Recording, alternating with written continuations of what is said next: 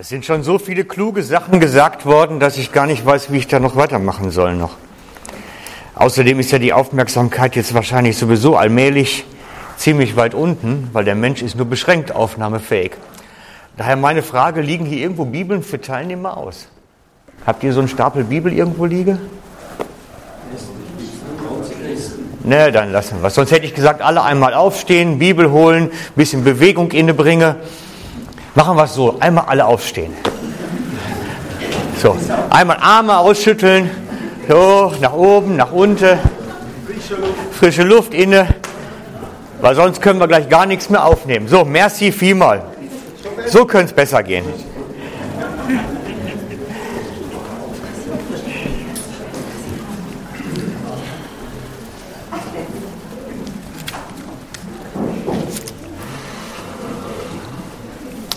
Also Antonio, ich muss dich enttäuschen. Ich weiß nicht, ob ich so ermutigend heute sein werde. Wir schauen mal, weil ich habe in der Schrift gefunden und bin nicht ganz sicher, ob uns das nicht vielleicht eher nachdenklich macht als ermutigt. Manche Bibelstellen führen uns einen anderen Weg, als dass sie nur ermutigen.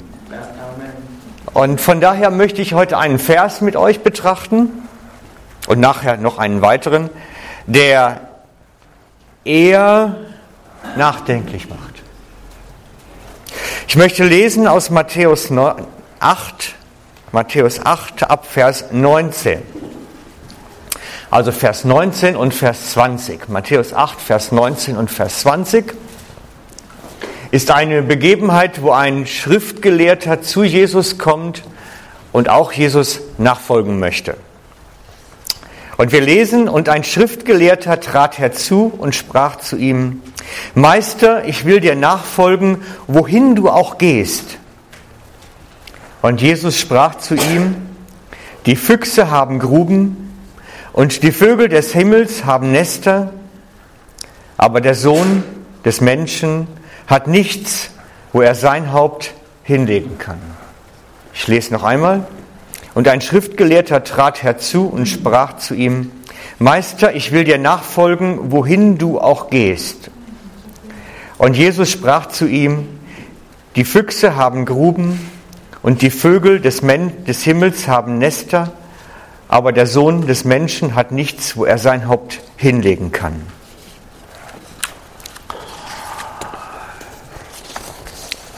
Schauen wir uns das mal genau an. Ich denke, Jesus hat sicherlich nachts ja geschlafen. Es wäre ja komisch, wenn er gar nicht geschlafen hätte. Zumindest meistens.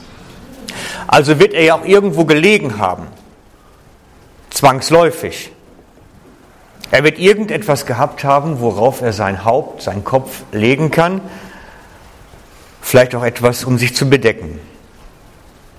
Aber was er nicht hatte, er hatte kein eigenes Haus. Es war nicht sein Bett. Es war nicht sein Ort, nicht einmal ein privates Wohnzimmer, wo man die Füße auf den Tisch legen kann und den Abend für sich genießen kann. Er hatte kein Heim, keine feste Wohnung, keinen Ort, den wir heute bei uns Heimat nennen.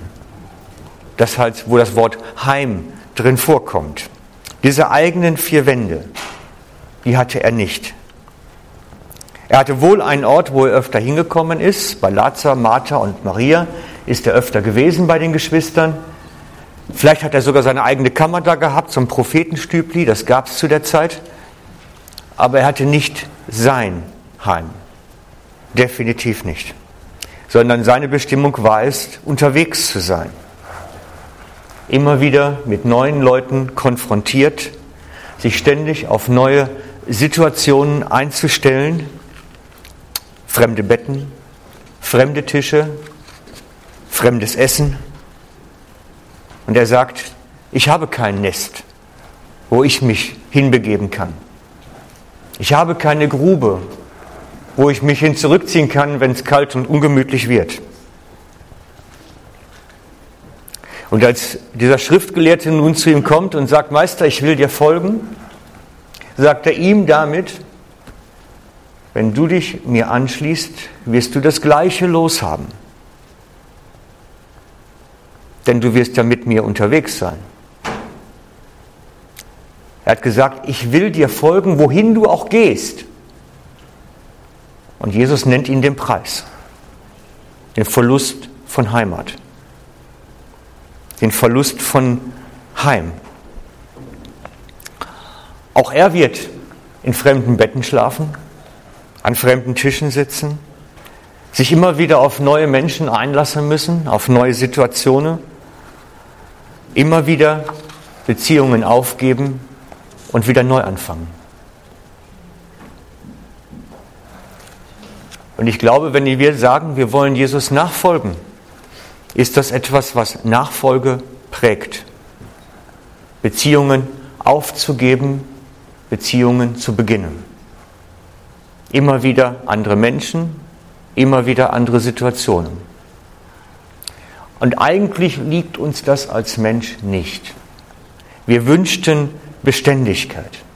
Wir wünschten, dass man eigentlich immer mit den gleichen Leuten unterwegs ist und irgendwo miteinander alt wird und es irgendwie gut ist zum Ende.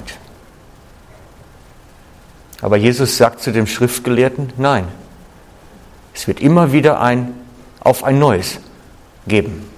Immer wieder sich auf jemand anders einstellen. So wie du jetzt dich mit deiner lieben Frau aufmachen wirst, sich auch wieder auf neue Menschen einzulassen. Es prägt die Nachfolge, dass wir unterwegs sind in Bewegung und uns immer wieder anderen Situationen aussetzen müssen. Dieses Wort der Schrift gilt nicht nur dem Schriftgelehrten seiner Zeit, sondern es gilt letztlich allen, die sagen, Herr, ich möchte dir nachfolgen. Wohin du auch gehst, heißt es, ja, ich bin unterwegs. Ich bin unterwegs und wollen wir einmal schauen, wohin mich der Herr führt. Wollen wir einmal schauen, wohin es geht. Es ist etwas Grundsätzliches, dass der Herr uns zur Mobilität auffordert. Uns auffordert, unterwegs zu sein. Und wir drohen immer miteinander in der Gefahr zu stehen, unser Auto in der Garage abzustellen und zu sagen, ah, hier ist gut, hier bleiben wir. Ich denke da immer an diese drei Jünger auf dem Berg der Verklärung. Herr, hier ist gut sein, lass uns Zelte bauen. Das ist unsere Stimmung. Das sind wir Menschen, das ist unser Fleisch. Es möchte Zelte bauen, da wo wir es gut haben. Den, den, den, guten, den schönen Moment festhalten und am besten noch eine Schutzmauer drumherum bauen. Warum bauten sie auf dem Berg der Verklärung nicht gleich eine Burg? Irgendeine große chinesische Mauer da drum. Bitte nicht berühren. So muss es bleiben. Das sind wir Menschen. Und Jesus sagt, nein, wir gehen den Berg hinunter. Da warten die Menschen auf uns. Neue Menschen, neue Gesichter, neue Situationen. Da werden wir gebraucht. Das ist ein unbequemer Gedanke. Es ist uns Menschen unbequem. Aber Jesus hat keinen bequemen Auftrag. Den gibt es nicht. Der Auftrag Gottes ist unbequem. Grundsätzlich. Aber er lässt uns die Wahl. Wir können mit dem, unserem Auto des Lebens auf der Autobahn unterwegs sein und wir können es in die Garage stellen und hoffen, dass wir ein gutes Leben führen können. Wisst ihr, ein, ein Satz, den ich in der Schweiz gleich zu Anfang lernen musste, das haben mir die Leute aus der Gemeinde gesagt, war, Hauptsache es stimmt für mich. Hauptsache es passt. Und ich habe irgendwann festgestellt, das passt nicht das stimmt irgendwie nicht. Eigentlich muss es lauten, Hauptsache dem Herrn Jesus passt's und nicht mir. Und das, wo er mich hinführt, das ist nicht immer lustig. Das ist auch nicht immer schön. Und das stimmt noch lange nicht für mich. Das kann nicht das Kriterium sein, dass es für mich stimmt. Wenn wir darauf hinaus sind, dann ist gemeint eigentlich schon zu Ende. Denn dann folgen wir nicht mehr nach. Ich möchte ein bisschen mehr ins Detail gehen, weil ich denke, dass die Bibel sehr detailliert zum Teil ist, wenn es darum geht, Nachfolge zu klären. Der Schriftgelehrte, der bekam nur zu sagen, du wirst einen Verlust an Heimat haben. Du wirst Obdachloser Gottes, müsste man es nennen. Wenn er Glück hat, hat er noch einen Camper. Dann hat er zumindest noch ein mobiles Bett. Nein, ich möchte ins Detail schauen, damit wir verstehen, was das bedeutet für uns heute. Ich möchte hinausschauen in die Zeit der ersten Gemeinde, wie die ersten Jünger das erlebt haben. Wisst ihr, es ist doch so, Jesus ist unterwegs geworden. Und wer sich ihm anschließt, geschlossen hat, musste mobil sein, musste sein Haus aufgeben. Gut, die lieben Menschen nicht unbedingt immer. Von Petrus wissen wir, dass er seine Frau zumindest mit dabei gehabt hat. Von der hat er sich nicht trennen mögen, das finde ich auch anständig, mal davon ab. Aber sonst mussten sie schon eine Menge aufgeben. Das war ein hoher Preis, den sie zu zahlen hatten.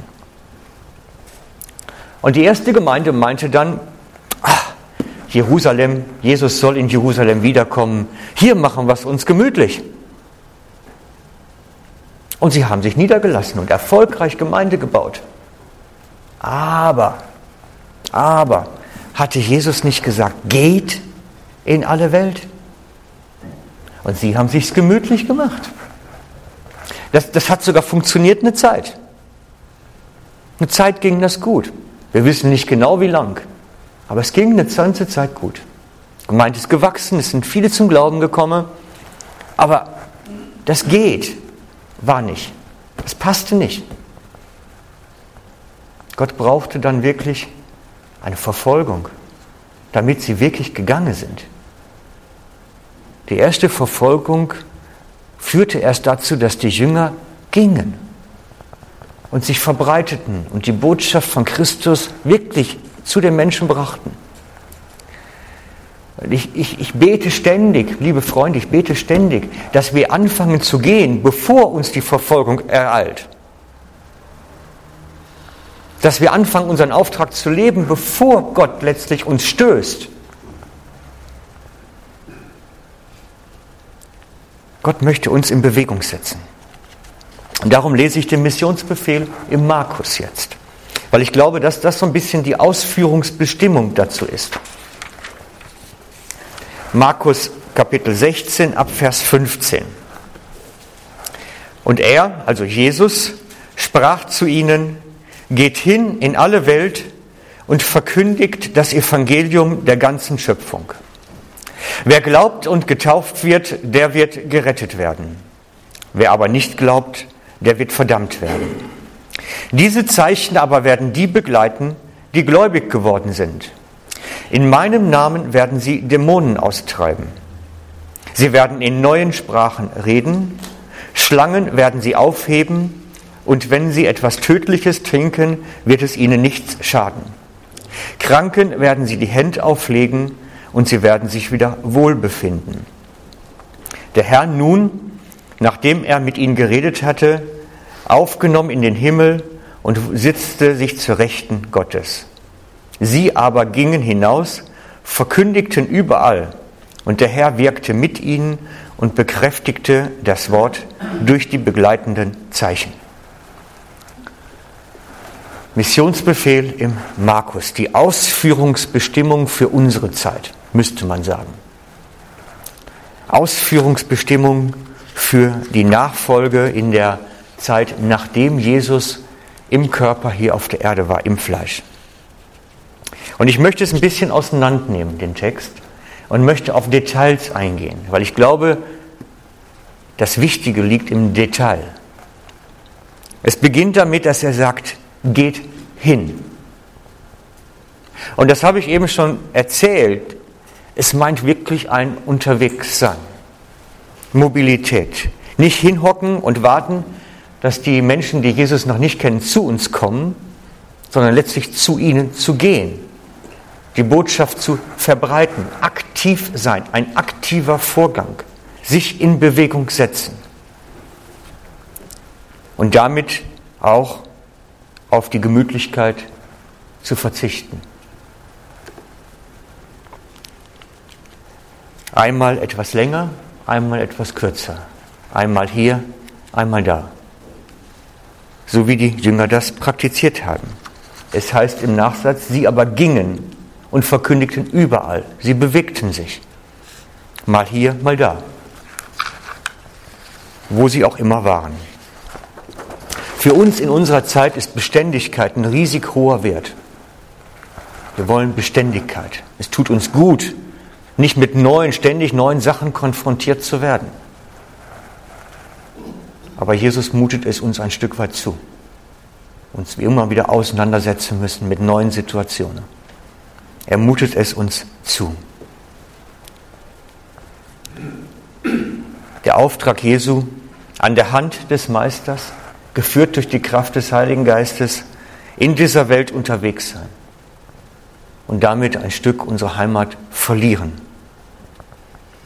Jesus sagt dies an mehreren Stellen, dass wir auf Erden keine bleibende Stadt hat, haben werden.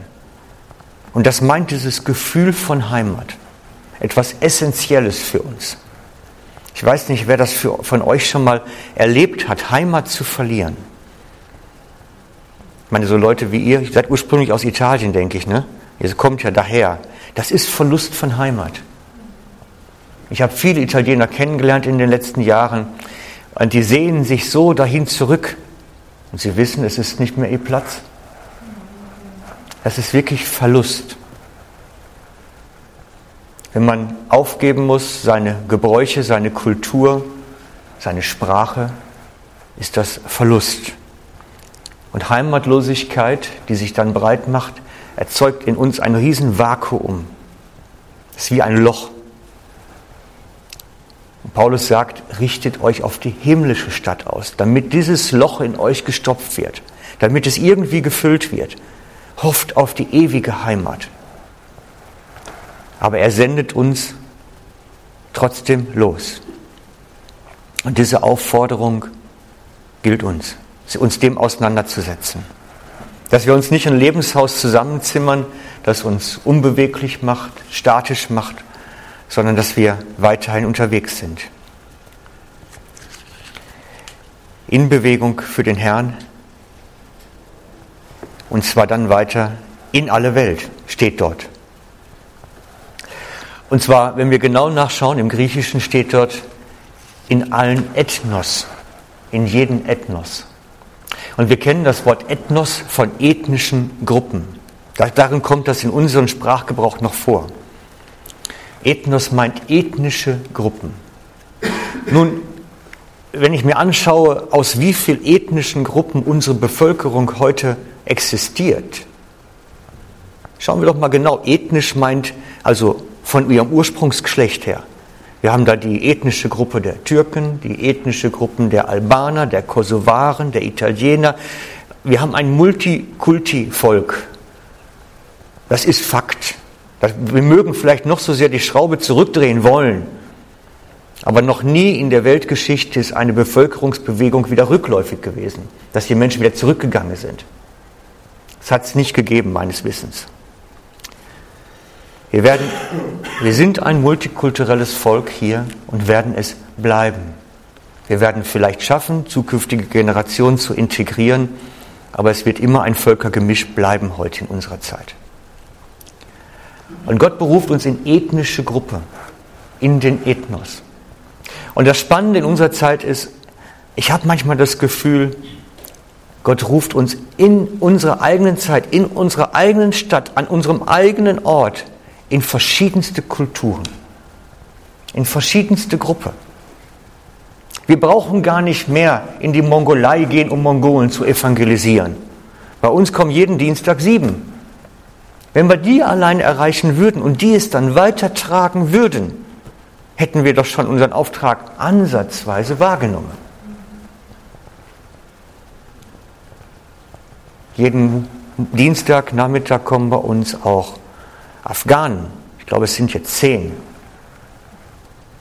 Wir sind im Gespräch mit ihnen, sind alles Moslems. Vielleicht erreichen wir jemand von denen. dann hätten wir unseren Auftrag, den Ethnos zu erfüllen, die ethnischen Gruppen zu erreichen, erfüllt. Das ist doch das Wunderbare an unserer Zeit. Die Chance, ohne uns wirklich riesig bewegen zu müssen, den Auftrag zu praktizieren, den wir haben. Wir können es schaffen. Und wenn wir dann darüber hinausdenken, zu der Zeit gab es das damals noch nicht, bei uns gibt es noch zusätzlich soziale Gruppe, sogenannte Peer Groups nennt man das am Englischen. Die Emos, die Punks, die Fußballverrückten und, und, und. Hunderttausende, fast Millionen verschiedenster Peer Groups, die alle erreicht werden können über ihre Gruppen. Bei uns trifft sich, ich meine, Sie würden sich sonntags nachmittags jetzt treffen, in der Gemeinde Modellbauflieger. Es sind 20 an der Zahl. Und wir haben drei Leute aus der Gemeinde, die machen da mit. Jetzt könnte man sagen, Christen und Modellbauflug, wie geht denn das zusammen? Nein, sie nutzen das, um mit diesen Menschen ins Gespräch zu kommen. Und sie haben sie in die Gemeinde eingeladen, um dort zu fliegen. Unsere Halle ist groß genug, man kann da mit einem ferngesteuerten Hubschrauber drin fliegen. Also laden wir die in den Gottesdienstraum ein, da ihre Modellbauflüge zu machen. Weil Leute aus der Gemeinde da sind, die diese Gruppe erreichen wollen. Diese Peer Group. Jesus beruft uns dazu, innerhalb von solchen Gruppen unterwegs zu sein, unseren Auftrag zu praktizieren. Und er beruft uns alle dazu, konkret, und zu fragen, wo ist das Feld meines Auftrags? Wo ist die Stelle, wo ich meinen Auftrag, den ich erhalten habe, hier in Markus 16 praktizieren kann? Manchmal brauchen wir nicht mal dafür zügeln. Manchmal kann ich das vor der Haustür leben. Manchmal führt es uns woanders hin. Ich freue mich über jeden, der umzieht. Hauptsache, ich brauche es nicht selber. Ich mag ihn im Moment nimmer. Umziehen ist lästig. Aber jeder, der umzieht, hat die Chance, neue Nachbarn kennenzulernen. Ich weiß von euch, dass ihr bald umziehen werdet. Ich hoffe für gute Nachbarschaftskontakte, dass ihr Menschen kennenlernt und wirklich Kontakte knüpfen könnt. Nachbarschaft ist unsere Wiese, wo wir die Blümlein pflücken sollen.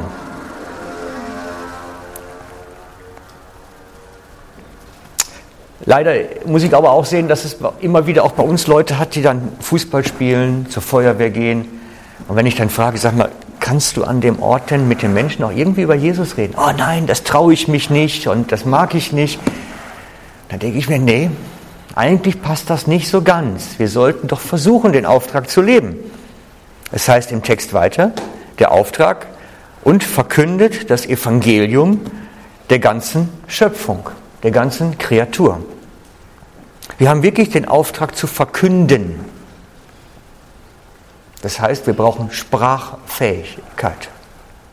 Sprachfähigkeit als Zeugen unterwegs zu sein, aber auch Sprachfähigkeit erklären zu können.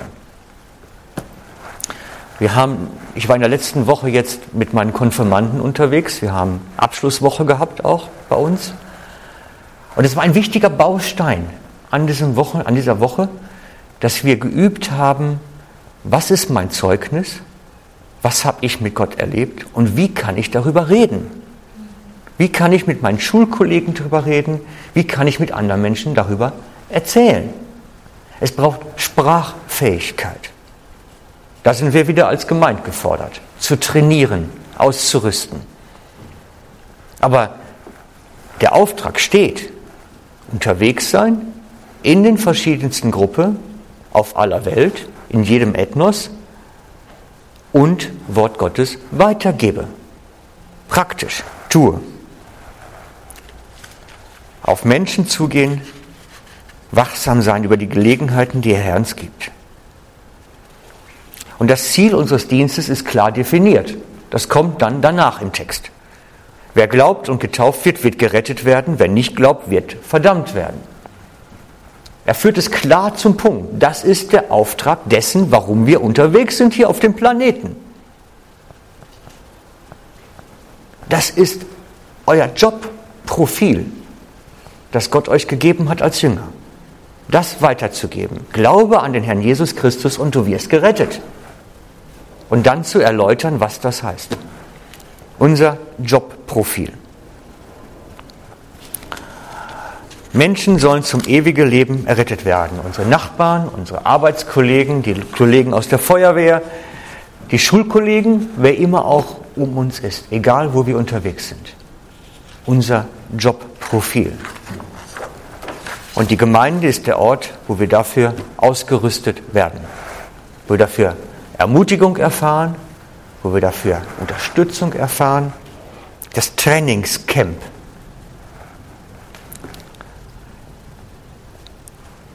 Und ab und zu muss reflektiert werden. Trägt das, was ich tue, mein Gebet, mein Reden, mein Dienen, dazu bei, dass Menschen gerettet werden? Wisst ihr, ab und zu fehlt uns ein bisschen die Qualitätskontrolle, würde man im Betrieb dazu sagen. Passiert das wirklich, was wir vorhaben?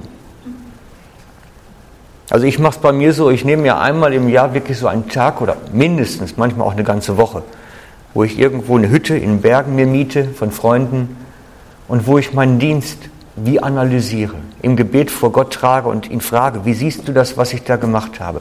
Passt das zu meinem Auftrag? Stimmt das noch für dich? Ob das für mich stimmt, spielt ja keine Rolle. Stimmt es für dich? Und dann wird geschaut. Und dann komme ich mit Ergebnissen runter und frage meine guten Freunde, sag mal, ich habe das rausgefunden. Seht ihr das vielleicht auch so? Fremdwahrnehmung. Stimmt das, was ich so sehe? Und ich möchte euch einladen und empfehlen, geht über die Bücher doch immer wieder mal. Bin ich in meinem Auftrag unterwegs? Nehme ich meinen Auftrag, den ich bekommen habe, wahr? Wir lesen weiter im Text. Die Zeichen aber, die begleiten, aber werden die begleiten, die gläubig geworden sind, in meinem Namen werden sie Dämonen austreiben, sie werden in neuen Sprachen reden, Schlangen werden sie aufheben und wenn sie etwas Tödliches trinken, wird es ihnen nichts schaden. Kranken werden sie die Hände auflegen und sie werden sich wohlbefinden. In diesem Text lesen wir, was durch die passiert, die mit dem Herrn unterwegs sind. Sehr anspruchsvoll. Ich meine, ich kann auf so manchen Dämonen verzichten. Das brauchen wir nicht unbedingt, solche Konfrontationen. Aber es sind einfach viele Details enthalten. Der Böse ist hier auf der Welt unterwegs und wir begegnen ihm. Und wir müssen ihm begegnen können und antworten können. Und es wird geschrieben, sie werden den Schutz des Herrn dabei haben. Sie werden etwas Tödliches trinken, Schlangen, das ist, sie werden die Gefahren trotzen können. Sie werden den Schutz des Herrn dabei haben und sie werden wirkungsvoll den Kranken dienen können. Alle diese Verheißungen sind an die gebunden, die gehen und nicht an die, die abhocke. Das ist einfach eine nüchterne Feststellung, da brauche ich nicht, das ist Schrift. Diese Verheißungen sind an die gebunden, die gehen. das offensichtliche Wirken des Herrn, so wie wir es uns immer wünschen in der Gemeinde, dass das alles mal wieder passiert, so wie es in der ersten Zeit doch war, ist an die gebunden, die gehen, die sich rufen lassen. Wir würden es uns doch wünschen, dass die Kranken wieder gesund werden durch Gebet. Was wäre das für eine Erweckung und für eine Zeit, wenn die Leute nicht zum Arzt rennen, sondern sonst erst hier hinkommen? Wäre doch super. Die Arztpraxen sind voll und die Kirchen sind leer. Hier steht es andersrum. Definitiv. Wir werden Sprachgrenzen überwinden und kulturelle Grenzen erst recht. Die Geschwister können den Gefahren trotzen, die der Böse uns streut und den Bösen in die Schranken weisen. Der Herr hat es uns verheißen. Es steht hier als Verheißung drin. Das wird geschehen. Stellen wir uns doch auf die Verheißung. Stellen wir uns doch auf die Verheißung. Lieber Antonio, liebe Anna, ich habe euch beide in den letzten Jahren hier und da gut kennenlernen dürfen. Wir haben oft Gespräche noch gehabt, manchmal bis in die Nacht. Und ich habe euch immer als Leute kennengelernt, die treu den nächsten Schritt suchen. Die einfach versuchen, für den Herrn unterwegs zu sein und so dieses, immer diese Spannung haben, so, wo ist der nächste Schritt? Was ist als nächstes dran? Vielleicht manchmal italienisch gebunden, ein bisschen mehr als wir, aber doch, du warst immer jemand oder ihr wart immer Leute, die gesucht haben, wo ist der Platz, der Ort, wo Jesus uns jetzt fordert? Wo ist der Moment, wo wir gebraucht werden? Und ihr wart mutig genug, auch immer wieder daran Fehler zu machen. Und mal einen Schritt vor, mal einen Schritt zurück, immer dieses Ausprobieren so ein bisschen. Das ist natürlich, wir kriegen kein Telegramm vom Himmel. Wir müssen oftmals einfach mal einen Schritt auf dem Eis gehen, um zu sehen, ob es trägt. Ihr wart bereit, immer wieder euch auf was Neues einzulassen und den Auftrag zu praktizieren. Ihr wart bereit, heimatlos zu sein. Und das habe ich sehr geschätzt an euch. Denn darin liegt eine große Kraft, sich dem auszusetzen. Ihr wart bereit, euch immer wieder auf neue Beziehungen einzulassen, jetzt demnächst wieder, und euch in ein neues Sozialgefüge hineinzugeben. Und ich weiß, wovon ich rede. Ich habe das zusammen mit meiner Frau zweimal gemacht. Wirklich kulturelle Grenzen überwinden, auf ganz neue Kulturen und Menschen einzulassen. Und ich weiß, was für eine Kraft das kostet, wie anstrengend das ist, dass man wirklich manchmal wie seelisch völlig ermattet ist. Aber das heißt, für den Herrn unterwegs zu sein. Es ist emotional anstrengend, und ich möchte euch darum, euch beiden ganz konkret heute an die Verheißung darin erinnern, an die Verheißung, die darin liegt. Denn die Verheißung lautet im letzten Vers hier, sie aber gingen hin oder ihr aber werdet hingehen, können wir genauso sagen heute Abend, und verkündeten überall, und der Herr wirkte mit ihnen und mit euch und bekräftigte das Wort durch begleitende Zeichen. Und das wünsche ich mir für euch, dass der Herr euch das bestätigen wird und euch darin führen wird. Und ich wünsche euch als Gemeinde, dass wieder jemand kommt, wieder jemand euch ermutigt und wieder diese Zeichen auch bei euch setzt. Zeichen der Ermutigung, Zeichen der Ermahnung, Zeichen der Erbauung, dass da etwas geht, was genau das nachher, wo es dahin führt, in diesen Auftrag, den wir alle haben, miteinander. Er hat uns nicht allein geschickt. Wir sind keine Lonely Rider keine einsamen Cowboys auf der Prärie, die einsam mit ihrem Pferd da durch die Gegend reiten. Wir sind gemeinsam berufen. Schaut nach in der Bibel, die Jünger durften nichts allein machen, aber auch gar nichts. Nicht mal den Esel durfte einer allein holen. Für den Einritt in Jerusalem. Selbst da mussten sie zu mehreren gehen. Wir sind zur Gemeinschaft berufen, aber zu einer Gemeinschaft, die in dieser Welt unterwegs ist und den Auftrag lebt. Und das wünsche ich euch, dass der Herr euch dahin führen wird.